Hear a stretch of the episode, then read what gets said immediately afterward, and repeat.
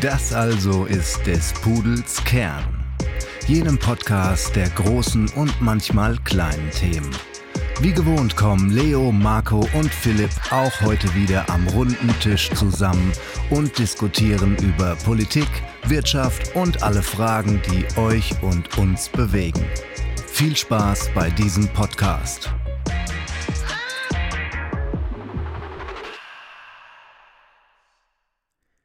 Hallo und herzlich willkommen zum zweiten Teil unseres Bildungsspezials. Ähm, wir haben letzte Woche gesprochen über die Schulbildung und was in den ersten Jahren der, der geistigen Bildung so alles schiefgehen kann, vor allem in Deutschland.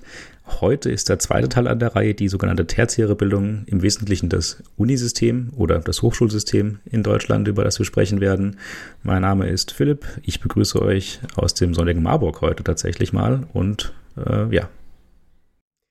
Ja, ein Good afternoon bzw. good evening meinerseits. Wie immer Marco mein Name und ich freue mich halt auch über das Unisystem zu reden und zu plaudern.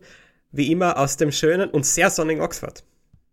Ja, und von mir ein Buonasera, wie gewohnt, in die Runde und mit einer Episode heute, auf die ich mich ganz besonders freue natürlich. Also lautet ein Beschluss, dass der Mensch was lernen muss und aufbauend auf unserem letzten Podcast, wo wir ja in einer doch sehr hitzigen Diskussion über die deutsche Bildungspolitik geredet haben und was da in der Grundschule und im Gymnasium so alles schief geht. Also für die, die es verpasst haben, hört gerne nochmal rein, überall da, wo es Podcasts gibt. Heute beschäftigen wir uns mit der tertiären ähm, Bildungspolitik bzw. Universitätsbildung ähm, hier in Deutschland und ja, im Prinzip erweitern wir das Ganze. Das letzte Mal haben wir ja vor allem über die Lehre gesprochen, also die wirkliche Bildung von Kindern oder Jugendlichen. Wir reden jetzt über die Universität, die zusätzlich zu dieser Lehre eben noch ein Wissenschafts- und Forschungselement hat und eben als drittes manchmal sogar noch ein Praxiselement. Also wenn du äh, zum Beispiel medizinische Fakultäten, zahnmedizinische Fakultäten anguckst und ähm, vor allem wollen wir uns mit der Frage beschäftigen, wie es denn letztendlich um die deutschsprachige Universitätslandschaft bestellt ist. Eine Landschaft, die ja wirklich, ja, äh, Universitäten geprägt hat über die Geschichte, also mit ganz klangvollen Namen, Wilhelm von Humboldt, Robert Koch, Max Weber, in allen Disziplinen war deutsche Hochschulbildung, ja, State of the Art, konnte man schon fast sagen. Die Universität Wien, 1365 gegründet, eine der ältesten Universitäten der Welt und die älteste im deutschsprachigen Raum.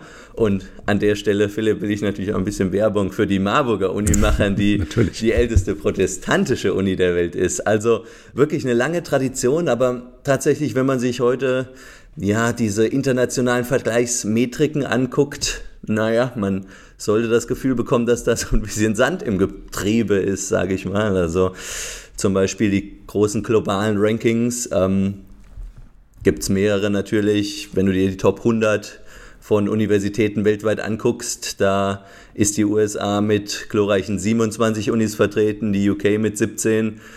Deutschland kann gerade mal mit drei Unis auftrumpfen und das kann man jetzt ja über die ganzen Rankings verteilt sich angucken. Es ergibt immer das gleiche Bild und letztendlich natürlich auch geht es ein bisschen damit einher, was wir das letzte Mal besprochen haben, dass es eben einfach auch ein ganz anderes Level von Bildungsausgaben in deutschen Unis zum Beispiel gibt, also oder generell für Unis und aber auch ähm, Schulen im ganz allgemeinen. Also als Beispiel, um mal eine Zahl an die Hand zu geben. Deutschland hat Bildungsausgaben als Prozent des BIPs äh, von circa 5 Prozent generell. Also das muss man vergleichen mit den USA, mit Norwegen, die teilweise fast doppelt so viel Bildungsausgaben generell haben. Und das schlägt sich natürlich dann letztendlich in einer relativ dünnen Performance in den Rankings international wieder. Und ja, ich denke, es ist auf jeden Fall angebracht, jetzt heute in der Runde darüber zu diskutieren, wo wir vielleicht auch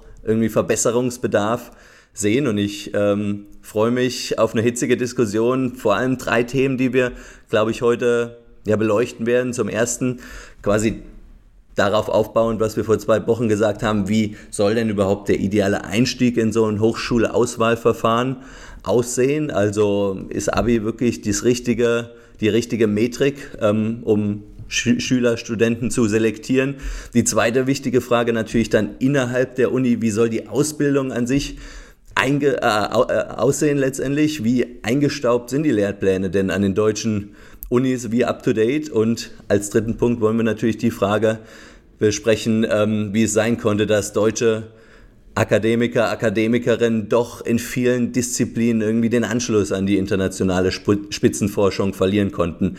Also interessante Themen. Ich freue mich auf die Runde und würde die gleich eröffnen mit, eine, mit einer Frage an euch beide. Marco, erstmal an dich die Frage. Ähm, du hast mit uns zusammen in, in England studiert. Wie, ähm, was war der Grund für dich zu sagen, du entscheidest dich aktiv gegen ein österreichisches Universitätssystem?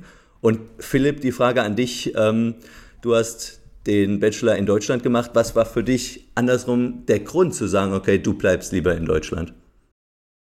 Ja, also wie du schon das richtig anteaserst, ich habe mich damals aktiv dagegen entschieden, äh, kostenlos in Österreich zu studieren, sei es in meiner Heimatstadt Graz oder in Wien oder einer anderen österreichischen Universität und habe mich eben dafür entschieden, nach England zu gehen. Und die Entscheidung dahinter war eine, die, sagen wir so, aus strukturellen Gründen getroffen wurde. Also das österreichische Universitätssystem ist zwar kostenfrei, allerdings alles andere als ideal und effizient. Äh, es sind sehr, sehr große, sagen wir so, Lehrsäle, die innerhalb sehr kurzer Zeit gelehrt werden müssen. Drücken wir es einmal sehr überspitzt formuliert aus. Das beinhaltet Knockout-Prüfungen, das beinhaltet Prüfungen mit dem Ziel, so viele wie möglich auszusortieren im ersten Jahr oder in den ersten Jahren und wirklich dann zu straffen, nachdem, da kommt ein österreichisches System auch noch erschwerend hinzu und das ist, dass in Österreich jeder, der eine Matura hat, also eine Reife, die Reifeprüfung absolviert hat, hier studieren kann. Dies führt dann zu dieser sozusagen, ja, zu diesem Engpass in den ersten Jahren. Und ich habe mir dann gedacht und zum Glück hat sich das dann auch, sagen wir so, habe ich das dann auch geschafft. Ja, was sind die Alternativen dazu? Und eine Alternative dazu war England wo es ein Unisystem gibt, das anders aufgebaut ist, wo die Selektion schon vorm Eintritt stattfindet und wo eben von Anfang an mit klaren Gruppen das Ziel dann ausgegeben wird, ja, jetzt studieren wir und wir ziehen das dann durch. Ja, mir ging es im Grunde ähnlich wie Marco. Ich habe mich eigentlich auch aktiv dagegen entschieden, an einer deutschen Universität zu studieren. Ich habe nämlich äh, ja im Grunde mit einem Unternehmen studiert und auch nicht an einer Universität, sondern an einer Hochschule, an der Dualen Hochschule Baden-Württemberg. Wer es nicht kennt, ähm, das Programm ist dort sehr arbeitslastig und operationell aufgebaut. Also die Hochschule selbst forscht nicht, es gibt keinen, keinen Forschungszweig und äh, man hat den Vorteil, es gibt eine Integration in das Unternehmen, das ähm, quasi der Partner der Universität und der Partner für den eigenen Vertrag ist. Ähm, auch dort ist es so, wie bei Marco, dass es ein Vorauswahlverfahren gibt, ein relativ straffes Assessment Center über zwei Tage mit mehreren vorab äh, Zuhauseprüfungen. Also gesiebt wird quasi vor Eintritt in das Programm, weil das Unternehmen natürlich ein Interesse hat, ähm, dort die richtigen Leute einzustellen, die dann nach dem Studium in der Regel auch übernommen werden ähm, in, in die Firma. Das heißt, ähm, ja, ich kann eigentlich zum deutschen Universitätsleben nicht so richtig was sagen, denn unsere Klassengrößen waren nie größer als 20. Das war eher äh, Schule reloaded, ähm, sehr gut, sehr intensiv, lange Tage, äh, eine sehr gute Gemeinschaft auch, ähm, die es vielleicht so an der Uni nicht gibt. Und vom Lehrinhalt natürlich stark an der Praxis orientiert. Also auch dort, wie gesagt, keine Research-Themen, ähm, alles das, was man wissen muss, um seinen Job zu tun, hat man mitbekommen, aber eben auch nicht mehr. Es war dann doch relativ fokussiert. Und für mich, der damals einen schnellen Einstieg in äh, Unternehmenskarriere äh, wollte, genau der richtige Weg, ähm, denke ich. Und insgesamt auch eine Stärke des deutschen Systems. Also immer wenn ich es jetzt äh, in England äh, Leuten erzähle, dass ich sowas gemacht habe, sind sie A erstaunt, dass es sowas überhaupt gibt, B positiv überrascht, dass wir das immer noch machen und C, wollen es auch gerne als äh, Bachelorstudiengang gemacht haben. Und wie sieht das bei dir aus, Leo? Du hast dich ja auch dafür aktiv entschieden, nach England zu gehen. Was war deine, dein Rationale dahinter? Ja, erstmal nochmal äh, zu Philipps Punkt. Also ich stimme dir komplett ähm, zu, dass dieses duale Studiumsystem, das ist wirklich was Einzigartiges ein bisschen in Deutschland und ich glaube wirklich was, wo wir auch für beneidet werden, dass man wirklich eine enge Kooperation zwischen Unternehmen und Unis teilweise hat. Also ja. das ähm, als kurzen Punkt am Rande. Ähm, für mich war es ja vor allem natürlich ein bisschen diese Neugier zu sagen, okay, man hat die Chance oder man versucht es einfach mal in England zu studieren. Und es war auch, wenn ich ganz ehrlich bin, so ein bisschen die, diese Idee, okay, du hast jetzt zwei, drei Jahre fürs Abi gebüffelt und hast irgendwie auf keine Ahnung, eine gute Note hingearbeitet und dann willst du ja auch so ein bisschen mal austesten, wo, wofür reicht so eine Note zum Beispiel, wo kommst du da rein und willst ja quasi möglichst viel dann daraus machen und ähm, letztendlich war das der Grund zu sagen, okay, ich wäre gerne eine, ich, wär, ich hätte kein Problem gehabt, an eine deutsche Unis zu geben, aber es gab oder es gibt nicht diese deutschen Unis, wo man wirklich äh, ja diese ja, diese Auswahlverfahren erstmal durchgehen muss, wo es wirklich relativ schwierig ist, reinzukommen. Und ich glaube, das war auch ein bisschen der Reiz irgendwie an England zu sagen, okay, man versucht es einfach mal. Und ähm, genau, bei mir hat's hat's geklappt. Und ähm, genau, letztendlich wird man dadurch dahingehend natürlich auch belohnt durch eine super Top-Ausbildung, die man da bekommt. Aber ich glaube, da sind wir jetzt auch schon beim Punkt, ähm, beim ersten Punkt äh, von heute, die Frage Abi generell als Selektionsmechanismus, um ja quasi die Hochschulzugangsberechtigung zu bekommen. Also ich oute mich mal als jemand, der eigentlich das Abi sehr gut und fair findet, um ehrlich zu sein, als Zweijährigen oder ja, ich glaube zwei Jahre ist es in Deutschland weit, wo du wirklich geprüft wirst und am Ende quasi, es ist eine Note natürlich, aber die Note setzt sich natürlich aus verschiedenen Elementen zusammen, die über einen langen Zeitraum irgendwie erbrachte Leistung von Studenten wieder oder von Schülern widerspiegeln. Wie seht ihr das? Findet ihr das fair? Auch im Hinblick natürlich auch auf Medizinstudiengänge, wo es immer wieder angesprochen wird, dass es ja ein schlechtes, eine schlechte Vergleichsmetrik ist? Ja, ich sehe das etwas zwiegespaltener, weil Österreich ein ganz anderes Reifeprüfungssystem hat. Die Matura ist tatsächlich nur eine Prüfung, die ich einmal mache. Also sie zieht sich nicht über zwei Schuljahre hin, sondern sie ist wirklich eine Prüfung, die mache ich an genau dem Tag. Und was in Österreich dann ein bisschen erschwerend hinzukommt, ist, dass der Notenschnitt eigentlich nicht viel ausmacht. Also es gibt da das Motto 4 gewinnt. Und 4 gewinnt ist auch tatsächlich eine Praxis, die von durchaus einer bestimmten Schüler- und Schülerinnenzahl äh, eingesetzt wird, behaupte ich einmal. Und bei uns zum Beispiel gibt es dann eben keinen Numerus Clausus, sondern stattdessen gibt es, falls es zu viele Bewerber gibt im Bereich Medizin, eine Aufnahmeprüfung. Die ist durchaus hart, die ist sehr selektiv, aber ansonsten wird einfach im Grunde, äh, ich will nicht sagen jeder reingelassen, das stimmt nicht, es gibt auch Vorauswahlprüfungen in anderen Bereichen, aber im Grunde werden sehr, sehr viele reingelassen und die Selektion erfolgt erst nachher. Insofern tue ich mich da ein bisschen schwer mit einer wirklichen persönlichen Meinung, dass die Matura wirklich der Weisheit letzter Schluss ist. Sie ist eine einmalige, einmals erbrachte Leistung Insofern ist es auch schwierig, daraus vielleicht etwas Größeres herauszuziehen. Auf der anderen Seite, ob man dann wirklich mit dem, dass man im Grunde jeden hineinlässt, ob man sich damit einen Gefallen tut, nein, wahrscheinlich auch nicht. Hm.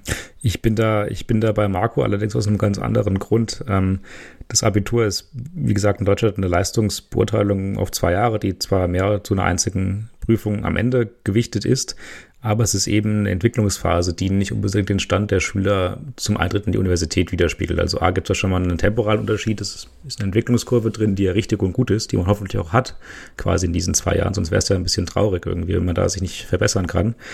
Ähm, und wenn man sich das im internationalen Vergleich anschaut, dann fehlt eigentlich einer deutschen Uni genau so eine einmalige Prüfung, um zu sagen, hey, das ist jetzt mein Wissensstand als zusätzliche Metrik zu, dem, zu der langjährigen Entwicklung, der Schulentwicklung. Man denke an. Aber würdest du das fairer machen oder ähm, was, was ist der Grund, warum du so eine einmalige Prüfung willst? Es würde es zum einen fairer machen, weil die Prüfung im Prinzip außerhalb der Schulbildung liegt. Also wenn ich jetzt in Bremen ein sehr gutes Abitur gemacht habe, und eins in Bayern gemacht habe mit der gleichen Note, ist natürlich der Vergleich, das hatten wir letztes Mal schon, ohne Zentralabitur äh, Hanebüchen, weil die Inhalte eigentlich andere sind, die gelernt wurden und es im Zweifel einfacher ist für Studenten, sich ähm, in Bremen durchzusetzen als in Bayern mit einer starken Note. Deshalb, wenn man einen standardisierten Test hätte über alle Schulen hinweg, wäre es zumindest äh, ja, in gewisser Hinsicht fairer. Ich will nicht sagen, es ist die fairste Variante. Da gibt es noch äh, gute Lotterieideen, die ein paar amerikanische Ökonomen schon ausprobiert haben. Können wir gleich nochmal drüber sprechen. Aber ähm, ich denke, das wäre schon mal ein Schritt in die richtige Richtung zu sagen, wir machen noch einen äh, Scholastic Aptitude Test, heißt es, glaube ich, in Amerika, den SET, der relativ berühmt ist dort, zusätzlich zur Schulnotenbewertung, die wir sowieso im Abitur haben. Ja, es gibt da, wie du sagst, verschiedene Konzepte. Für mich persönlich eines der attraktivsten ist tatsächlich in Südosteuropa. Dort wird kombiniert. Also dort findet zum einen die Matura, also die, die Reifeprüfung, Einklang zu einem bestimmten Koeffizienten. Ein anderer Koeffizient sind deine Schulnoten aus den letzten vier Jahren. Die kriegen eine einzelne Gewichtung auch hinein. Und als dritten Teil gibt es dann noch eine spezifische Aufnahmeprüfung für dieses Fach. Also angenommen für Psychologie, dann wird es etwas Psychologielastiges sein, welche Richtung auch immer. Und dann wird daraus ein Koeffizient gebildet und das findet dann sehr, sehr transparent statt. Und mit so einem System könnte ich mich persönlich zum Beispiel auf jeden Fall anfreunden, weil ich glaube, dann könnte man nämlich genau das kombinieren, was du ansprichst. Zum einen, dass man eben diese Lern- und Leistungskurve sieht. Ich finde, das hat durchaus seine Berechtigung und andererseits zu sehen, ob er wirklich auch für dieses Fach geeignet ist. Also dieser, dieser Student, die Studentin, ob sie wirklich das Potenzial hätten dafür. Ich glaube, die Kombination aus den Dingen macht schon was aus. Ich glaube, in einer wichtigen, in einem wichtigen Punkt würde ich euch zustimmen, und zwar dieses verschiedene Sachen, verschiedene Elemente irgendwie kombinieren, dass das äh, wirklich zielstrebig oder zielführend ist, weil du auch ein bisschen testest, wie sehr wollen Studenten oder Studentinnen sich wirklich für diesen einen Studiengang zum Beispiel bewerben. Also das ist ja in meinen Augen auch ein bisschen das Problem in Deutschland, dass du dein Abi machst, du hast irgendwie äh, deinen Notenschnitt am Schluss und kannst damit alles studieren. Du brauchst keine Bewerbung schreiben, du brauchst nichts. Und das Problem dadurch in meinen Augen ist, dass ganz einfach die Studienplätze weniger wert sind. Die sind objektiv gesehen für dich weniger wert, weil du mit diesem Abi, das hast du die letzten zwei Jahre gemacht, okay, basta, damit kommst du jetzt einfach irgendwo rein. Du brauchst nicht keine, keinen Test mehr irgendwie dich vorzubereiten, du brauchst kein Coverletter schreiben und so weiter. Und dieses, diese Studienplätze, die irgendwie wahrgenommen wenig wert sind, das ist in meinen Augen ein riesengroßes Problem, weil äh, wir hatten es, glaube ich, in äh, einer der vorigen Folgen auch schon mal thematisiert, wo es um die Wehrpflicht ging. Also wir haben so viele Bachelor-Studienabbrecher wie nie. Ich habe eine Statistik gefunden, 28 Prozent der Bachelor-Studienanfänger brechen das Studium ab. 21 im Master. Also für mich ist das eine Statistik, da, als Ökonom stellen mir sich da alle Haare zu Berge. Das ist dermaßen ineffizient und vor allem, und das ist vielleicht auch ein ganz entscheidender Punkt, ist es dermaßen unfair, weil da Leute in dem Bachelor-Studiengang drin sind oder von mir aus auch im Medizinstudiengang, die vielleicht ein 1-0er Abi gemacht haben, die studieren konnten, aber letztendlich gar nicht unbedingt vielleicht da rein wollten und dann nach einem Jahr oder nach zwei Jahren sagen, boah, jetzt breche ich ab und dann hätte es einen gegeben, der wirklich da reinkommen wollte, der vielleicht das Abi um ein paar Prozentpunkte oder ja nicht geschafft hat ne, oder äh, diesen Schnitt verfehlt hat und der muss dann eben draußen bleiben. Und ich glaube, dieses, diese Wertschätzung von Studienplätzen, das ist in Deutschland ein riesengroßes Problem, auch im Hinblick darauf, dass du irgendwie das Gefühl hast, ja gut, ich studiere, weil es der Staat irgendwie zur Verfügung stellt, aber es ist ja nicht so. Das kostet ja was. Wenn du in deinem Studium sitzt, dann kostet das im Durchschnitt 7000 Euro im Jahr. Und wer bezahlt das? Das bezahlt der Staat am Schluss. Das heißt, natürlich kannst du hier mal ein Semester BWL studieren, dann fängst du ein Medizinstudium an und machst dir ein schönes Studentenleben, aber das äh, kostet und du musst es am Ende nicht bezahlen. Und ich glaube, ein strikteres Bewerbungsverfahren, wo du wirklich mehr selektierst, wo dann im Zweifel auch wirklich nicht jeder reinkommt, wäre in der Hinsicht zielführend. Zielführend ist spannend, vor allem mit Blick auf das Thema Fairness. Ähm, in Amerika hat man ja, Leo, so ein System eigentlich aufgebaut. Vielleicht nicht für den Studiengang, weil dort ist die Bewerbung ja vor allem an das College direkt. Also erstmal in Harvard reinzukommen, ist ja quasi die äh, schwierige Aufgabe. Dann da einen Studiengang auszuwählen, ist mehr oder weniger sekundär. Man will halt einer von den 2000 Freshmen sein, die jedes Jahr dort ungefähr aufgenommen werden. Und ähm, dort ist tatsächlich eine große Debatte entbrannt, ob dieses meritokratiebasierte, also auf Leistung und Performance basierte Zulassungssystem tatsächlich fair ist. Denn einige Statistiken und Untersuchungen zeigen, dass das äh, Einkommen des Elternhauses ein starker Indikator ist für die Performance in solchen, äh, solchen Aufnahmeprüfungen. Neben den ganzen Stories um Korruption und Betrug und irgendwie Sportler sind bevorzugt, weil man muss als Universität irgendwie einen guten, weiß ich nicht, Fechter haben und fechten können natürlich nicht Leute aus äh, ökonomisch schwachen Hintergrund, weil es ziemlich viel Geld kostet und auch äh, selten ist. Alles dahingestellt, die Idee, die dort quasi ähm, vorangetrieben wird, ist, die Auswahl von Studienplätzen mit einem Cut-off in der Schule zu machen. Also man muss ein Abitur-Äquivalent oder ein GPA in Amerika von X haben, um überhaupt zugelassen zu werden. Und dann werden alle Leute in den Topf geschmissen und es wird gelost. Einfach komplett maschinell und äh, quasi willkürlich. Und die Idee ist, damit wird quasi der sozioökonomische Hintergrund ausgeblendet und man bekommt eine bessere, normal verteilte ähm, Studiengruppe, die quasi zugelassen wird, zerstört damit aber gleichzeitig natürlich auch die Meritokratie der Universität, nämlich genau das, Leo, was du meiner Meinung nach zu Recht kritisiert hast. Es gibt eben nicht mehr diesen vielleicht auch sozioökonomischen Faktor, dass eine Universität wie Harvard existiert, die ein Leuchtturm ist, weil es eben schwer ist, da reinzukommen und nicht nur, weil da die Lehre besser ist, denn die ist sicherlich nicht zehnmal besser als an einer anderen Uni, sondern vielleicht einmal besser oder 1,5 mal besser ähm, als an einer anderen Uni. Und damit würde aber auch quasi so ein Sozialkonstrukt, das wir in Deutschland als antimeritokratisches System eigentlich aufgebaut haben, wegbrechen oder verändert werden. Das ist, glaube ich, eine sehr bewusste Entscheidung. Ich bin da prinzipiell auch eher auf der Seite der Meritokraten, äh, aber ja, das ist schon, schon schwierig insgesamt. Vor allem, was man hier bedenken muss, ist das, was du eben gesagt hast.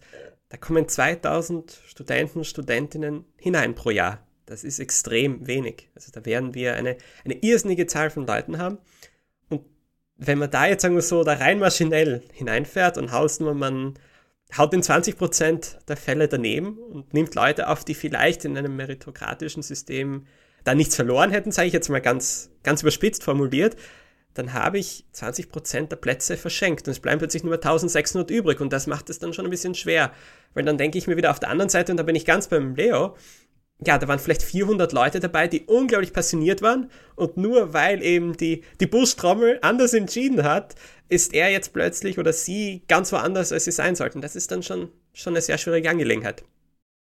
Wobei noch, also muss dazu sagen, es gibt natürlich den Noten-Cut-Off. Also wenn du jetzt ein 4,0er Abitur gemacht hast, kommst du da nicht rein. Da wirst du quasi vorher raussortiert. Die Stufe gibt es. Und auch da, vielleicht noch einfach ein Bild zu bekommen, 2000 Plätze in Harvard pro Jahr ungefähr. Pro Jahr aber auch ungefähr 8000 Studenten mit einem perfekten GPA von 4,0. Also ein Äquivalent von einem 1,0er Abi in Deutschland. Also die Anzahl an guten Leuten ist zumindest auf Basis der schulischen Bildung und auch in dem SAT, also diesem ähm, übergeordneten Test, gab es mehr als 4000 Leute, die den mit perfektem Score bestanden haben. Es gibt genug gute Leute, sowas zu machen. Die Frage ist eher, will man sowas machen und den Ruf zerstören? Ja, ich denke letztendlich, dass das Problem oder die Frage ist in meinen Augen gar nicht mal so Meritokratie versus eben keine Meritokratie in Deutschland, sondern ich glaube, das Problem auch an diesem Hochschulauswahlverfahren ist mehr die Bürokratie am Schluss. Dass du da wirklich nicht jemanden sitzen hast, der sich die Bewerbung überhaupt mal anguckt. Hm. Das ist ja schon, da geht's doch schon los. Ich meine, seien wir ehrlich, wenn Professoren in Harvard oder Oxford, wenn die eine Sache können, diese Admissions Officers, die am Ende Daumen hoch oder Daumen runter können, ergeben, wenn die eine Sache können, dann perfekt einschätzen und analysieren anhand von Bewerbungsunterlagen, ob Studenten dafür geeignet sind. Und sind sie so da habe ich wirklich. Oh, finde ich auch schwierig. Meiner Meinung, meiner Meinung nach schon. Also klar hast du nur bestimmte ja, Signale, sage ich mal, einseitiges Cover schreiben, aber wenn ich mir meine Kommilitonen angucke, die hatten immer ein bestimmtes Profil wo die reingepasst haben. Und in, das ist in meinen Augen genau das Problem in Deutschland, dass das eben alles bürokratisch automatisiert wird. Also ich habe gestern mit ähm, einer Freundin gesprochen, die ist äh, wollte Medizin studieren und es gab ja vor einem Jahr in Frankfurt dieses dieser große Skandal an der Goethe-Universität, dass die Uni quasi zu viele Medizinplätze quasi vergeben hat und dann musste sie den Leuten dann eben nochmal eine Absage erteilen und in diesem Hochschulstartportal wenn du quasi dann Frankfurt schon angeklickt hast und ausgewählt hast, dann fallen die anderen Möglichkeiten automatisch weg. So, sie hat das natürlich gemacht und dann hat Frankfurt den Platz gecancelt und dann hat sie gesagt, ja gut, jetzt will ich aber in meine nächste Option. Es ging nicht mehr. Das ging nicht mehr, weil die automatisch gecancelt wurden auf Hochschulstart. Und da frage ich mich, also sowas, das ist unvorstellbar. Von den Stories, ich könnte euch da eine ganze Palette äh, erzählen von Leuten, die, äh, weil sie 15 Cent zu wenig für einen Semesterbeitrag nicht bezahlt haben, exmatrikuliert wurden. Also da ist in meinen Augen wirklich das, das Problem begraben. Letztendlich diese, ja, automatisierten Bürokratieprozesse und letztendlich auch da sind wir bei dem zweiten großen Thema, generell die Ausbildung an deutschen Unis, die ja auch ja null persönlich irgendwie ist, sondern einfach nur, ja, du gehst in die Vorlesung, du hörst es dir an und basta. Ist halt auch eine bewusste, sagen wir so, ich sag, nenn's mal ideologische Entscheidung. Es geht hier auch, glaube ich, sehr stark darum, dass einfach wirklich auch jedem ermöglicht wird, insbesondere im österreichischen System, dass auch jeder, der will, studieren kann und eben zu diesen Vorlesungen, sagen wir so, hin darf eben, also was wir vorher erwähnt haben, ja, Harvard hat 2000 Studenten pro Jahr. Ein, einer von den Massenstudienzweigen in Österreich wird an einer Uni mehr als 2000 Studenten pro Jahr haben. Also das sind ganz andere Dimensionen und das ist eine bewusste politische Entscheidung. Wir brauchen da jetzt gar nicht groß herumreden. Äh, insofern tue ich mich da ein bisschen schwer, wenn, wenn die Zielsetzung eine andere ist kommst du auch automatisch in diese Situation rein, die du beschreibst, die dieses ähm, Vorlesungen unpersönlich sind, vor allem in der, in der ersten Phase, sage ich jetzt mal, in Steops und wie sie alle heißen. Ja, das wird zwangsläufig, sagen wir so, dahin landen.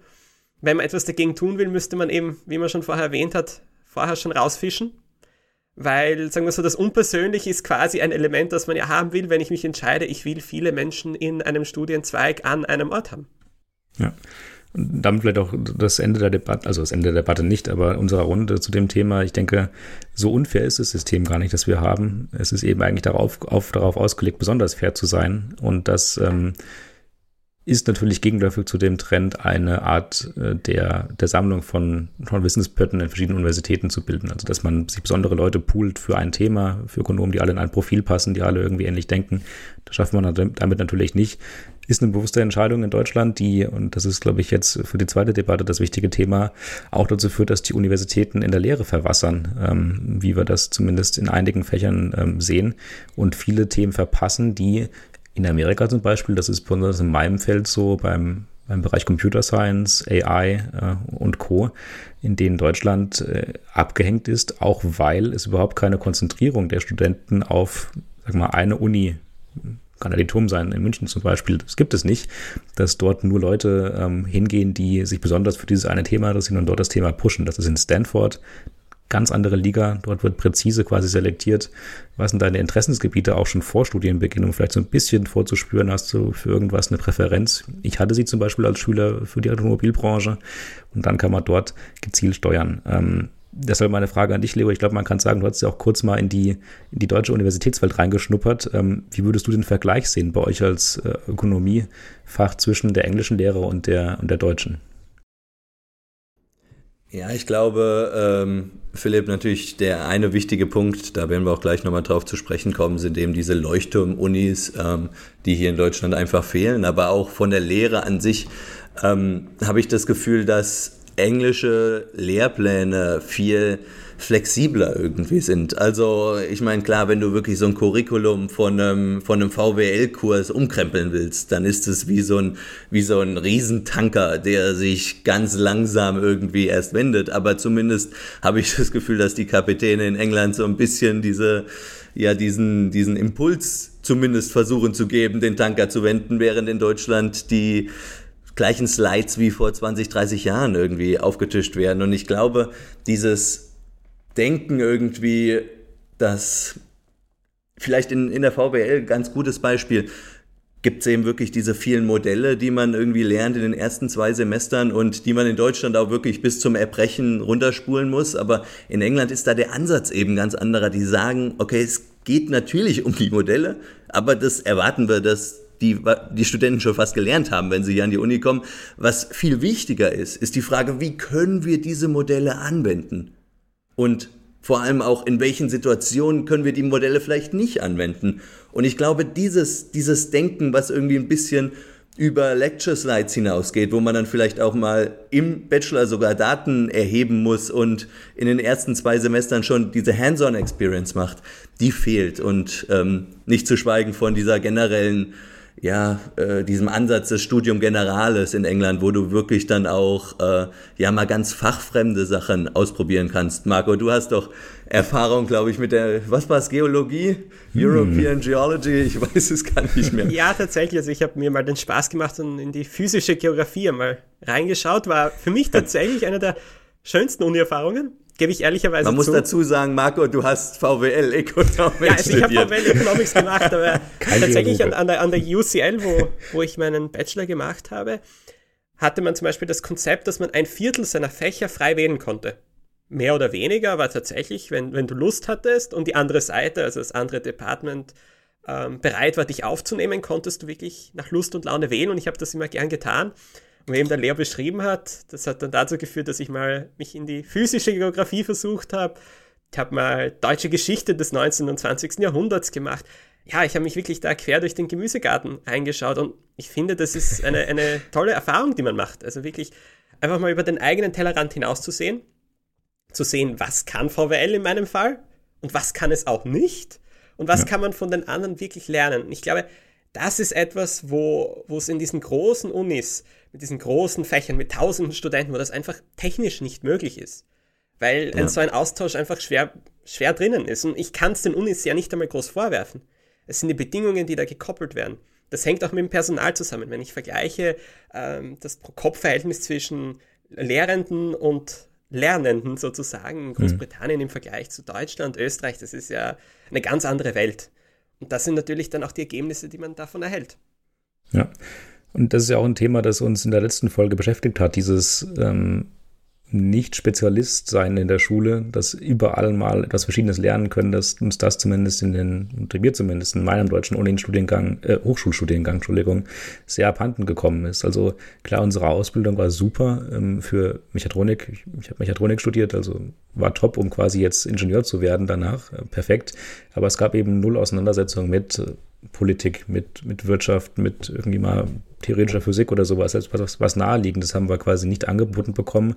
Liegt ein bisschen auch an dem gestauchten Lehrplan im dualen Studium. Man hat ja im Prinzip nur anderthalb Jahre an der, an der Hochschule Zeit, um, um Wissen aufzunehmen, weil die Semester nur drei Monate lang sind.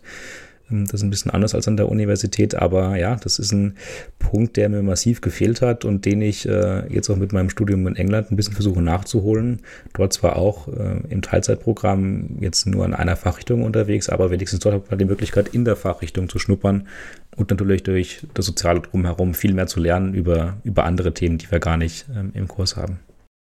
Ja, Philipp, du hast es angesprochen. In, in meinen Augen ist auch genau dieser soziale Aspekt irgendwie so eine Einsicht, die uns englische oder amerikanische Unis einfach so weit voraus haben, dass Uni eben einfach mehr ist als nur Vorlesungen und Klausuren.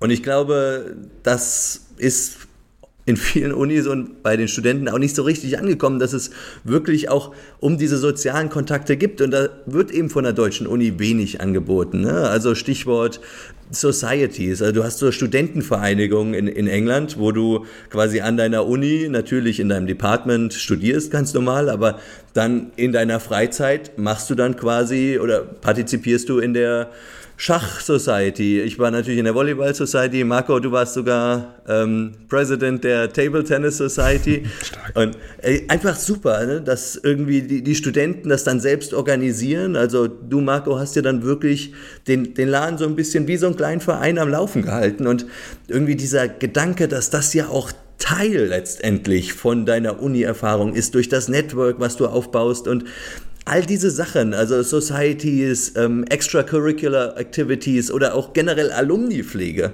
sowas gibt es an deutschen Unis leider nicht. Und ich, ich vermisse, ich würde es wirklich sehr begrüßen. Was da, glaube ich, erschwerend hinzukommt, wenn man so will, ist, diese Societies und diese, dieser ganze Umgang ist ja im Grunde ein Resultat dessen, dass diese anglosächsischen Universitäten unglaublich international sind. Also wenn man da zum Beispiel in LSI schauen, da haben wir einen Ausländeranteil von weit über 70 Prozent. Da ist es einfach notwendig zur Integration und zur Herstellung einer Gemeinschaft verschiedene Aktivitäten und extracurriculare Aktivitäten aufzubauen. Das ist zwangsläufig so. Und wenn ich dann, sage ich einmal, in einem etwas lokaleren Setting bin, verändert sich das ganz natürlich. Und ja, das Ergebnis davon ist, wie du sagst, dass du eben die Möglichkeit hast, besser netzwerken, Ich mag das Wort eigentlich überhaupt nicht, aber ist so. Ähm, beziehungsweise einfach deinen Interessen nachzugehen. Also für mich war das eben, dass du wirklich Leute aus der ganzen Welt kennenlernst. Tischtennis ist ein ungemein globaler Sport zum Beispiel. Ja, das ist einfach. Auch inklusiver Sport, ne? Ja, also wirklich, wirklich spannend in der Hinsicht, dass man eben verschiedene Leute kennenlernt, die auch verschiedene Sachen studieren. Ich glaube, das ist einfach ein riesiger Schatz, den man da birgt das ist ja nicht nur quasi im Sozialwesen so, sondern auch in der Lehre, um da wieder die Brücke quasi zum Inhalt zu schlagen. Denn wenn man sich in, in Oxford zum Beispiel den Undergrad, also einen Bachelorstudiengang anschaut, ähm, ich lese gerade die Zusammenfassung von Boris Johnsons Prime Minister Zeit, der hat äh, Literare Humaniores studiert, also Classics ist der Nickname. Also das sind die ja, alten Sprachen und darin die Literatur, also hat eigentlich nichts mit Politik zu tun. Aber die zum Beispiel haben im Undergrad, ich meine, zwei Tutorials pro Woche. Und Tutorials heißt, du sitzt mit deinem eigenen Tutor, einmal im College, einmal an der Universität zusammen, eine Stunde lang und diskutierst äh, den Essay, den du schreiben musst für diese Woche. Wann haben wir denn in Deutschland wirklich mal mit dem Professor gesprochen? One-on-one, -on -one, inhaltlich über ein Thema. Also ich und, außerhalb der Vorlesung. Die nehmen sich ja dafür wirklich Zeit ja. in England. Das sind Professoren der absolut obersten akademischen Liga. Und die nehmen sich Zeit, um dein Essay als Bachelorstudent, der wahrscheinlich sehr durchwachsen ist, zu verbessern. Zu reviewen, ja. Beachtlich. Und es ist ja nicht nur quasi die inhaltliche Bildung, sondern auch das Ganze, wie, wie gehe ich an eine Forschung ran? Wie, wie mache ich sowas? Wie denke ich überhaupt, dass ich jetzt in den nächsten zehn Jahren, wenn ich einen Doktor oder wie auch immer eine akademische Laufbahn einschlagen will, wie möchte ich da fort, äh, vorangehen? Du hast da quasi die Möglichkeit, dich jede Woche coachen zu lassen, einmal eine Stunde lang die Woche und auch das meiner Meinung nach ein Thema, das wir aufgrund der Überfülle der deutschen Universitäten einfach komplett verpassen und ähm, irgendwie überhaupt nicht mitnehmen. Aber ganz ehrlich, ich muss sagen, also natürlich, dass die überfüllt sind, dass das dazu nicht äh, beiträgt, dass es irgendwie einen engeren Kontakt zwischen Professoren und Studenten gibt, okay, d'accord. Aber ich muss auch ganz ehrlich sagen, es liegt auch, glaube ich, an den deutschen Professoren. Also die Erfahrung, die ich gemacht habe, wirklich, das geht mit der Anrede in der E-Mail los, äh, hochachtungsvoll, ja. was weiß ich. Also das ist wirklich eine, ja, ein, ein, eine Arroganz, die da ausgestrahlt wird, wirklich, ja, als ob die irgendwie auf ihrem hohen Lehrstuhl sitzen und du bist so der Bittsteller als Student, der doch eigentlich nur ein bisschen Support für deine Bachelor-, Masterarbeit, Doktorarbeit haben will. Und äh, in meinen Augen ist es selbstverständlich, dass sich da ein Professor für Zeit nehmen sollte. Und das finde ich auch wirklich dieses Traurige. Wir hatten es eben, oder ich hatte es eben gesagt, ne, das sind wirklich Top-Professoren in England. Also, da sind Nobelpreisträger dabei, die sich nicht zu schade sind, auch mal dein Assignment drüber zu lesen. Und in Deutschland musst du ein halbes Jahr vorher Bewerbung schreiben für eine Office-Hour machen. Also das kann es doch nicht sein. Ja, es hängt, glaube ich, auch ein bisschen mit dem Vertragsstatus, wenn man so will, zusammen. Also wenn ich Professor im Vereinigten Königreich bin, da steht dann in meinem Vertrag drin, gut, Oxbridge ist da wieder ein eigener Fall, weil da unterschreibe ich zwei Verträge. Im Grunde wird erwartet, dass du einen gewissen Teil deiner Zeit auch für sowas hergibst. In Deutschland, was ist das Ergebnis? Es wird erwartet, dass du deine, Vor deine Vorlesungen darunter trägst und dann forschst und dann noch hundert andere tausend Sachen machst und deine Grants reinholst und so weiter und so fort. Wir tun uns ja selber keinen Gefallen, indem wir sagen, ja, äh, wir geben euch einen Vertrag, der, indem wir mehr oder weniger sagen, ja gut, die Lehre läuft so nebenbei und ihr schaut, dass ihr das erledigt, aber alles, was darüber hinausgeht, ist irrelevant, ja, dann werde ich auch so ein Verhältnis herstellen. Also da muss von Anfang an klar sein und sich wirklich sagen, ja, Lehre hat einen Stellenwert und den zeigen wir auch in jeglicher Hinsicht. Ja, zu, zudem, das war zumindest bei uns so an der Hochschule, dass dieser also ich glaube, unsere Professoren waren alle relativ engagiert, aber trotzdem dieses, du musst XY Wochenstunden halten, damit du quasi überhaupt äh, also dein Soll erfüllt hast. Ich glaube, das gibt es in England natürlich auch in einer gewissen Art und Weise, aber es war schon die gelebte, die gelebte Bürokratie, sagen wir mal so, das gelebte Beamtentum ein bisschen dabei. Wenn man sagt, okay, ich mache jetzt meine Stunden und dann ist irgendwie 7 Uhr abends, dann korrigiere ich vielleicht noch ein paar Klausuren und dann gehe ich aber nach Hause.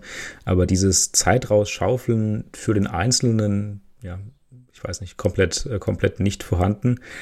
Und es führt natürlich auch dazu, dass man als deutscher Student oder deutschsprachiger Student es meiner Meinung nach schwieriger hat, mit den heißen Themen der Forschung in Kontakt zu kommen. Denn du bist den ganzen Tag in, in der Vorlesung oder nicht den ganzen, aber du beschäftigst dich den ganzen Tag mit Vorlesungsmaterialien, die alle relativ basic sind, Leo. Du hast es gesagt, das sind Modelle, die es gibt, die muss man lernen, ist auch okay so. Aber du machst nicht den Schritt zu sagen, okay, und was ist jetzt eigentlich wichtig? Also man sieht es in Computer Science und Informatik relativ schön. Wir haben eine hervorragende ähm, Ausbildung und Forschung in, in den Grundlagen im Prinzip dazu in Deutschland. Die Universität Bonn ist sehr mathematisch gut unterwegs bei dem Thema, auch bei Quantencomputern zum Beispiel. Aber es sind Universitäten wie Cambridge, wie Oxford, wie MIT, wie Stanford, die es schaffen, mit den Studenten innovative Paper in die Journals zu bringen und zu sagen, hey, das ist hier das, das Neueste, das Beste vom Besten. Da kommt aus Deutschland absolut gar nichts. Und ich glaube, es ist ein Grund, auch darin zu sehen, ja. dass die nicht genug Exchange haben, die Leute. Aber da sind wir doch auch schon wieder bei der Studenten-Professoren-Beziehung, wo es in meinen Augen wirklich hapert in Deutschland. Und das liegt nicht an den Studenten in meinen Augen. Ähm, nimm doch wirklich das Beispiel, keine Ahnung, du bist äh, Research Assistant ähm, für einen Professor. Was ist denn der Job, den du in Deutschland machst? Normalerweise suchst du irgendwelche Data raus oder ähm, bereitest quasi dem Professor seine oder ihre Arbeit vor oder auch mit deiner Bachelorarbeit, ist, das ist ja letztendlich nichts anderes als Ressourcen für den Professor, um darauf dann seine Publikation zu machen. Also allein dieses, diesen ausbeuterischen Gedanken dahinter ist für mich wirklich eigentlich unverständlich. Und in England hast du wirklich das Gefühl, also ich will es jetzt auch nicht generalisieren, aber du, ich hatte zumindest das Gefühl, dass den Professoren auch gelegen ist, dass du dein eigenes Ding irgendwie machst, dass du vielleicht auch deine eigene Publikation sogar aus einer Bachelorarbeit rausbringst. Und das ist eng damit verflochten, dass es eben auch letztendlich so eine Original Contribution ist und eben nicht nur irgendwelche Data aufbereiten, die dann vom Professor weiter genutzt werden. Und nebenbei, das ist auch häufig das Problem, weil dass es in, in Deutschland zum Beispiel ähm, viel häufiger so Plagiatsvorwürfe gibt.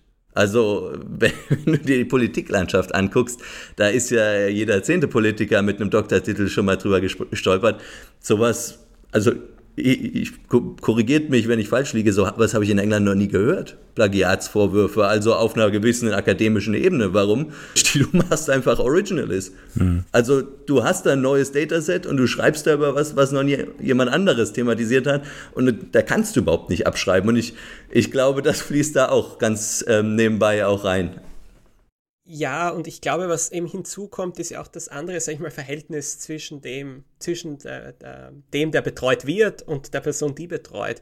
Insofern, dass im angelsächsischen Raum einfach da ein hoher Wert dran liegt, dass diese Person später erfolgreich ist. Im akademischen Leben oder auch in der Privatwirtschaft.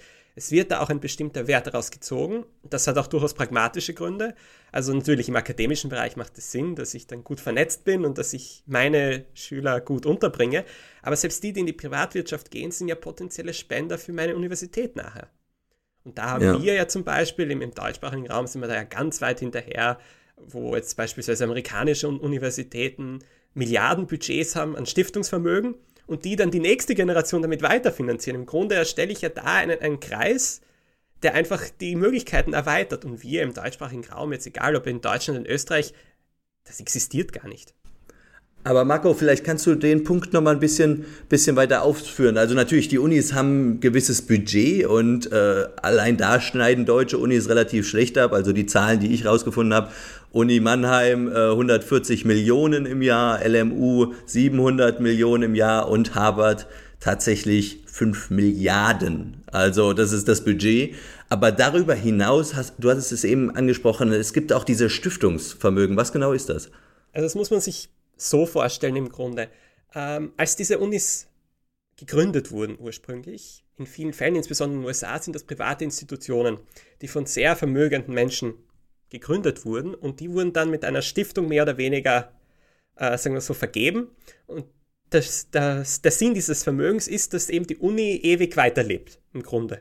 Und das, was dann dort stattfindet, ist im Grunde wie ein riesiger Fonds, in denen jedes Jahr Geld einbezahlt wird, zum einen eben von diesen Gründern selber oder von anderen Sponsoren, die eben einen, einen, Nutzen daraus ziehen, entweder einen persönlichen oder weil sie eben hoffen, dass sie zu neuen Forschungsresultaten kommen oder einen gewissen Einfluss erreichen. Es gibt viele Faktoren, die da hineinspielen.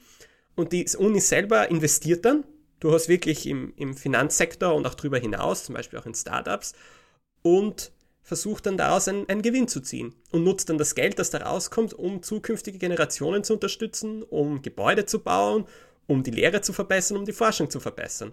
Insofern mhm. wird da einfach, sagen wir so, das Potenzial wirklich genutzt.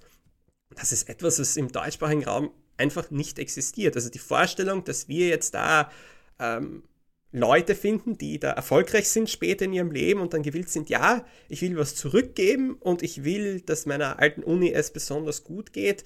Ja, und ich gebe denen einfach mal eine Finanzspritze und ich weiß, die werden das dann gut nützen und anlegen. Also ich, ich könnte nicht einmal ein Beispiel nennen und das sagt schon alles aus. Mhm. Da vielleicht auch noch, um, um das Hall ins, ins Rennen zu bringen. Ähm, Oxford ist ja nur eine Universität, aber Oxford hat auch Colleges. Und das Vermögen eines der reichsten Colleges in Oxford, St. John's, äh, liegt bei ungefähr 800 Millionen Pfund. Also allein quasi ein College, das irgendwie, jetzt muss ich lügen, aber ich glaube um die 300 bis 400 Studenten maximal hat, hat die gleichen finanziellen Möglichkeiten wie äh, die LMU in München. Ähm, das ist schon eine ganz andere mhm. Hausnummer, die viel mehr Freiheiten einberaumt, aber auch natürlich ein Riesenproblem mit sich bringt. Und das haben wir schon andiskutiert, nämlich das Problem der Korruption. Ähm, ich glaube, da gab es in Amerika mehr als genug Fälle in letzter Zeit, dass über Finanzspritzen und Sponsoring von Gebäuden ähm, quasi der, der Zugang zur Universität für einige wenige eingekauft wurde. Ähm, man denke jetzt an die Sackler Library in Oxford zum Beispiel für die Familie Sackler, die relativ viel Geld gesponsert haben, damit die Kinder dorthin können. Ähm, ja, das ist insgesamt natürlich schön für die Unis, aber ich glaube, als systematische Lösung für ein Finanzierungsproblem eher, eher problematisch. Ja, es ist natürlich nicht der einzige Weg dazu und da bin ich ganz bei dir, aber es ermöglicht einfach ganz neue Optionen. Ich meine, ein ganz besonders unethisches Beispiel ist die äh, London School of Economics. Die hat vor mittlerweile eineinhalb Jahrzehnten zum Beispiel eine Million von Gaddafi bekommen, dem damaligen libyschen, wenn man so will, Anführer. Und hat ja, und was, was haben sie damit gemacht? Sie haben Gebäude gebaut, sie haben potenzielle Studenten unterstützt, die ansonsten nicht die Möglichkeit gehabt hätten, an diese Uni zu kommen. Ist es erfreulich? Nein, da bin ich ganz bei dir. Auf der anderen Seite ist dann wieder der Output, der da rauskommt, einer, der auch positiv ist für die, für die Menschen selber. Insofern ist das ein sehr schweres Abwiegen und zum Beispiel die Universität Oxford tut sich damit sehr schwer. Sie diskutiert da immer wieder, wenn eben Finanzspritzen von, ja, von Leuten kommen, die eben ein zweifelhaftes Vermögen haben. Ja, wie geht man damit um? Es gibt da wahrscheinlich kein richtig und falsch. Ja, ich, ich denke, da kann man auf jeden Fall trefflich drüber diskutieren und dass da sicherlich auch nicht alle äh, Geldspritzen irgendwie aus, aus äh, wünschenswerten Quellen sind, äh, das ist mir klar. Aber ich glaube, es geht generell auch einfach um diese größere Frage, weil wir natürlich auch heute äh, irgendwie überlegen, wie können die deutschen Universitäten oder wie kann Deutschland, Österreich ähm, die Schweiz, die macht das in dem Punkt sogar ein bisschen besser. Die hat eine ETH, die relativ oben mitspielt, aber vor allem Deutschland und Österreich, wie könnten die das schaffen, ja, da irgendwie mitzuhalten, ne, bei diesen Top-Players, die wir heute im Laufe des Podcasts angesprochen haben. Und letztendlich, ja, natürlich braucht's da irgendwie mehr Geld, irgendwie, ja, auch, äh, ja, einen kollektiven Effort, sage ich mal, von der Europäischen Union zum Beispiel. Also ich denke da, wie gesagt, hier an die ETH oder auch hier in Italien, ähm, die haben diese Leuchtturm-Unis, wo sie wirklich ganz äh, gezielt versuchen, einige wenige Unis rauszupicken, die dann wirklich als Research Clusters gelten, die in der Lage sind, internationale Studenten, gute Studenten auch anzuziehen. Und wenn ich mir das in Deutschland angucke, also es gibt ja dieses, äh, äh diese Exzellenzstrategie, irgendwie Elite-Universitäten, ich glaube sechs, sieben sind das in Deutschland mhm. Aber wenn du dir dann wirklich diesen, diesen Policy äh, Report durchliest, dann kriegen diese Universitäten maximal 28 Millionen im Jahr. Also das ist wirklich komplett lächerlich. Ein Tropfen auf den heißen Stein, wenn ich nochmal daran erinnere, dass Harvard ein Budget von 5,4 Milliarden im Jahr hat. Also da frage ich mich manchmal wirklich, wo so dieser deutsche Reformwille irgendwie ist und auch das ist eine Sache, die ich persönlich überhaupt nicht nachvollziehen kann und die mich manchmal auch ein bisschen böse macht, sage ich auch ganz ehrlich, dass irgendwie die Deutschen so zufrieden sind, einfach ein mittelständiges Bildungssystem in der Grundschule zu haben oder in den Universitäten eben zufrieden sind, wenn sie genauso viele Unis in den Top 100 haben wie Rumänien gefühlt. Also das ist, das ist was, wo ich wirklich auch, ja, vom Olaf Scholz zum Beispiel, das wäre doch eine perfekte Agenda irgendwie zu sagen, okay, unser Ziel ist es, in 20 Jahren die beste Bildung der Welt irgendwie in Deutschland aufzubauen. Das ist doch ein realistisches, realistisches Ding sogar. Ja, Aber Jubel im Bierzelt. Und, und vor allem auch, finde ich, ein Ziel, was es wirklich wert ist zu verfolgen, wo die Leute auch wirklich an Bord wären, zu sagen, okay, wir investieren in die Kinder, wir investieren in die universitäre Bildung, aber das hat immer so ein Beigeschmack in, in Deutschland. Und Marco, wie, wie sieht das für dich aus, als jemand aus Österreich, der da drauf guckt? Lass mich kurz reingrätschen, weil dann Unzufriedenheit, die merken wir, glaube ich, alle gerade. Aber die, ähm, ich glaube, der entscheidende Punkt, den wir ein bisschen da außer Acht lassen in der Argumentation ist, warum sollten wir, was ist die Incentive für den Steuerzahler, Unis zu fördern? Also die aktuelle Situation in Deutschland ist irgendwie, dass zwei Prozent der Akademiker arbeitslos sind und äh, quasi wirklich nichts jetzt quasi zum Umsatzprodukt beitragen. Der Rest vielleicht nicht im idealen Job, aber sie sind ja versorgt und Mitglieder, äh, arbeitende Mitglieder der Gesellschaft. In Amerika kommen die 5,4 Milliarden ja nicht vom Staat, sondern von Privatpersonen durch auch horrende Unigebühren. Also das wäre meiner Meinung nach eher die Debatte, die man führen müsste. Macht man wirklich einen Pool von Unis, die Geld kosten, was natürlich wieder unser soziales Gefüge ziemlich sprengen wird und Olaf Scholz äh, ziemlich verärgern wird, die ähm, dann wirklich eine große finanzielle Summe zur Verfügung haben, wie es in Mannheim auch der Fall ist. Ich habe mir das angeschaut. In Mannheim ist der Part-Time MBA teurer als in Oxford. Das muss man sich mal überlegen. Also da kann ich an eine Weltklasse-Uni gehen wie Oxford, lande aber in Mannheim für mehr Geld. Das passt irgendwie alles nicht zusammen und die machen trotzdem nichts draus. Deshalb diese Frage, muss die EU da rein oder müssen wir da als Land rein? Ich glaube, das ist nicht die richtige. Die richtige Frage müsste eigentlich sein, brauchen wir Unigebühren? Ich bin da ein bisschen als Österreicher, glaube ich, etwas geschädigt in der ganzen Debatte, gebe ich ehrlicherweise zu. Das Problem ist nämlich bei uns, dass ich glaube tatsächlich kein Wille in der Bevölkerung da wäre, etwas am Unisystem zu ändern. Und das liegt daran, weil das Unisystem selber so unglaublich unpopulär ist. Und ich glaube tatsächlich einer breiten Masse an Wählern, an potenziellen Wählern zu sagen, ja, wir investieren in diese Leute, die eh eines Tages viel verdienen werden, würde tatsächlich in Österreich, und das tut sie ja regelmäßig, zu einer Neiddebatte führen. Und die ist sehr unangenehm. Und natürlich ja, sind schau, Politiker halt doch, an sowas gebunden. Es, es ist traurig. Das ist doch genau und der ich bin Punkt. Bei dir, Leo. Also ich, bin, ich bin ja hundertprozentig bei dir, Leo. Ich bin, und ich bin auch beim Philipp, dass sich die Frage stellt, ob man Schulgebühren braucht oder nicht. Da gibt es mehrere Ansätze dazu. Da gibt es wahrscheinlich auch kein richtig und kein falsch. Im Übrigen ist es gar nicht unüblich, dass schlechtere Unis mehr verlangen. Das gibt es auch in den USA. Aber ich, ich glaube, es ist eher mehr eine, eine generelle Frage, woher dieser Unwille kommt. Ich glaube, es ist einfach auch ein bisschen der mangelnden Popularität des Themas akademischer Sektor geschuldet. Und darauf, das, daran muss man ja was ändern, glaube ich. Wirklich Sieht man da auch generell daran, dass, dass bei Markus Lanz oder in deutschen Talkshows, es geht ja wirklich nie um akademische System. Schulen, okay, wie oft werden die irgendwie diskutiert, aber wann geht es denn mal wirklich darum, dass jemand sagt, hier läuft was falsch in unserem Unisystem, wenn die Professoren aus dem Wirtschaftsweisenrat von den Citations ungefähr so viele Citations haben wie hier ein Associate Professor in, in einer Ivy League Universität. Also wirklich quasi der, der quasi Gut, gerade das erst ist auch ein unfairer Vergleich. Das ist ja, nicht ganz fair. Außerdem ist das deutsche System ja perfekt. Weil es ist ja das Gerechteste. Also ich glaube, wir müssen den, also wenn wir das Ziel hatten, ein gerechtes Bildungssystem zu machen, im Sinne von alle können irgendwie alles, wie bei Marco mehrmals jetzt schon geschildert hat, dass in Österreich der Fall ist, dann sind wir da top. Da müssen wir daran nichts ändern. Und das ist ja auch ein bisschen die Stimmung, die wir in der Wählerschaft haben. Man denke an die, an die Wahlen in Amerika und England der letzten Jahre. Ähm, die, die Engländer haben, die konservative Partei in England hat ihre Stimmen nicht in London gewonnen, äh, im akademischen Hochsektor quasi, sondern irgendwo in den Redwall ähm, äh, äh, Bundesländern, die quasi in der Mitte von England liegen und zum großen Teil Lichtakademiker behausen. Warum sollten wir diese Leute incentivieren, in Deutschland Akademikerbildung zu fördern? Ich glaube, es ist politisch nahezu unmöglich, sowas als wirkliches Wahlthema durchzusetzen. Man muss sich da schon irgendwie was anderes überlegen und meiner Meinung nach muss man das beim Privatsektor machen und tatsächlich anfangen, exzellente Privatunis aufzubauen.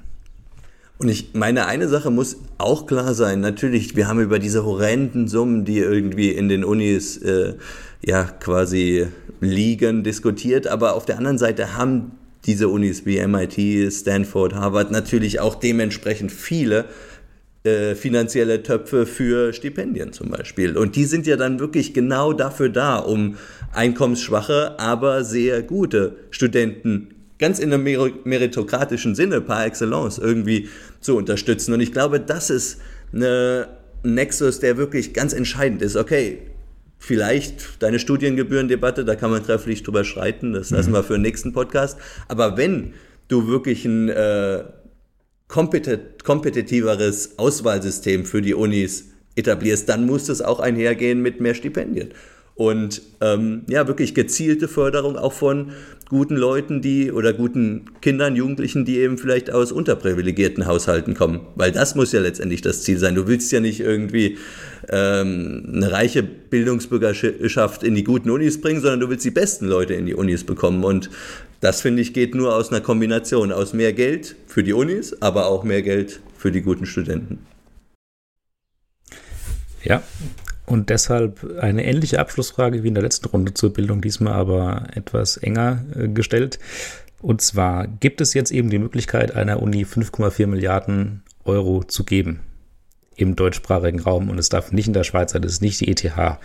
Deshalb äh, die Frage an euch, an die Runde, welche Uni in Deutschland oder Österreich, dürft keine neue gründen, es muss eine bestehende sein, bekommt das Geld? Marco. Bei mir wäre es die Universität Wien ganz bewusst. Das ist zum einen, weil sie die traditionsreichste ist, zum anderen, weil sie ein immenses Angebot hat und weil ich da am ehesten das Potenzial sehen würde, dass man diese 5,4 Milliarden auch gut einsetzen könnte. Ich hätte meinen persönlichen Wunsch tatsächlich der Errichtung von einem Endowment, tatsächlich in die Richtung und wirklich da auch mal hineinzuarbeiten, da mit dem Privatsektor auch zusammen zu kollaborieren und zu schauen, dass man wirklich viele gute Leute hierher bringt und auch wirklich Studenten gut unterstützen kann. Und zwar ein klassisches Beispiel für mich ist, dass viel zu viele Studenten nebenbei arbeiten müssen, weil sie sich ansonsten nicht leisten könnten. Und das Ziel eines solchen Endowments, insbesondere in Österreich, wäre für mich, dass solchen Studenten geholfen werden kann. Sie können Vollzeit studieren, sich voll aufs Studium konzentrieren und wirklich ihre Sachen machen. Und das Endowment ist dafür da, um sowas zu ermöglichen. Ja, mein äh, Endowment oder mein, mein Budget von 5,4 Milliarden ähm, bekommt die Philipps-Universität Marburg, weil es die älteste protestantische Uni der Welt ist. Das äh, Philipp, habe, habe, ich, habe ich fast vorhergesehen, diese Antwort. Nicht, weil wir Marburg so sehr mögen. Nein, nein, das hat damit nichts zu tun. äh, tatsächlich wäre Wien ein Close Second auf meiner Liste. Ähm, nicht, weil ich die Uni gut kenne, sondern weil Wien ein wahnsinnig guter Melting Pot für Kulturen und Einflüsse ist, glaube ich. Ich würde den deutschen Melting Pot nehmen, ich würde die äh, Humboldt-Universität in Berlin nehmen und die pushen, weil ich glaube, dass was vor allem auch fehlt an deutschen Universitäten, ist neben der allgemeinen finanziellen Förderung aller, äh, die dort studieren, ist das interkulturelle Dasein. Das ist in London, in Oxford, in Cambridge extrem ausgeprägt, in Amerika noch viel mehr fast. In, äh, in, in Stuttgart zum Beispiel relativ wenig. Und äh, ich glaube, in Berlin hätte man eine reelle Chance, dass dort auch Leute hinkommen, die nicht aus dem Nachbardorf sind und man ein bisschen, bisschen mehr interkulturellen Austausch bekommt damit endet unsere erste Doppelfolge, die, ähm, glaube ich, einen ganz guten Überblick zu unseren Bildungspositionen mit sich bringt. Heute vor allem in der Debatte zunächst der Punkt, wie wollen überhaupt Leute zulassen zum Schulsystem? Einig sind wir, glaube ich, darüber, dass das Abitur alleine nicht der perfekte Weg ist, aber auch kein 100% schlechter. Ähm, man kann es anreichern durch einen einmaligen quasi Fähigkeitstest, vielleicht aber auch durch eine Kombination in den baltischen Ländern, äh, in den ostdeutschen, ostdeutsch, in den osteuropäischen Ländern, die ich vorher noch nicht kannte. Wir haben gesprochen über die Positionierung der Universitäten im allgemeinen Ranking, sind wie so üblich zum Schluss gekommen, dass wir in Deutschland dort im Mittelfeld landen, ähm, mit dem wir uns absolut nicht zufrieden geben sollten und schlussendlich unsere Debatte darüber, wie wir ja, die finanzielle Lage der Universitäten bewerten und auch dort wieder der relativ eigentlich negative Einblick in das deutsche System. Geld ist hier auf jeden Fall Mangelware. Das können andere Länder deutlich besser als wir. Jetzt mal egal, woher es kommt. Wir verabschieden uns äh, heute von euch. Wir hören uns in zwei Wochen wieder zum Thema Stadt der Zukunft oder der nahen Zukunft. Wie sind unsere Städte heute aufgestellt und wo müssen sie hin, um überlebensfähig zu sein im globalen Wettkampf und auch im Hinblick der Klimakrise? Vielen Dank fürs Zuhören. Macht's gut. Des Pudels Kern, der Podcast.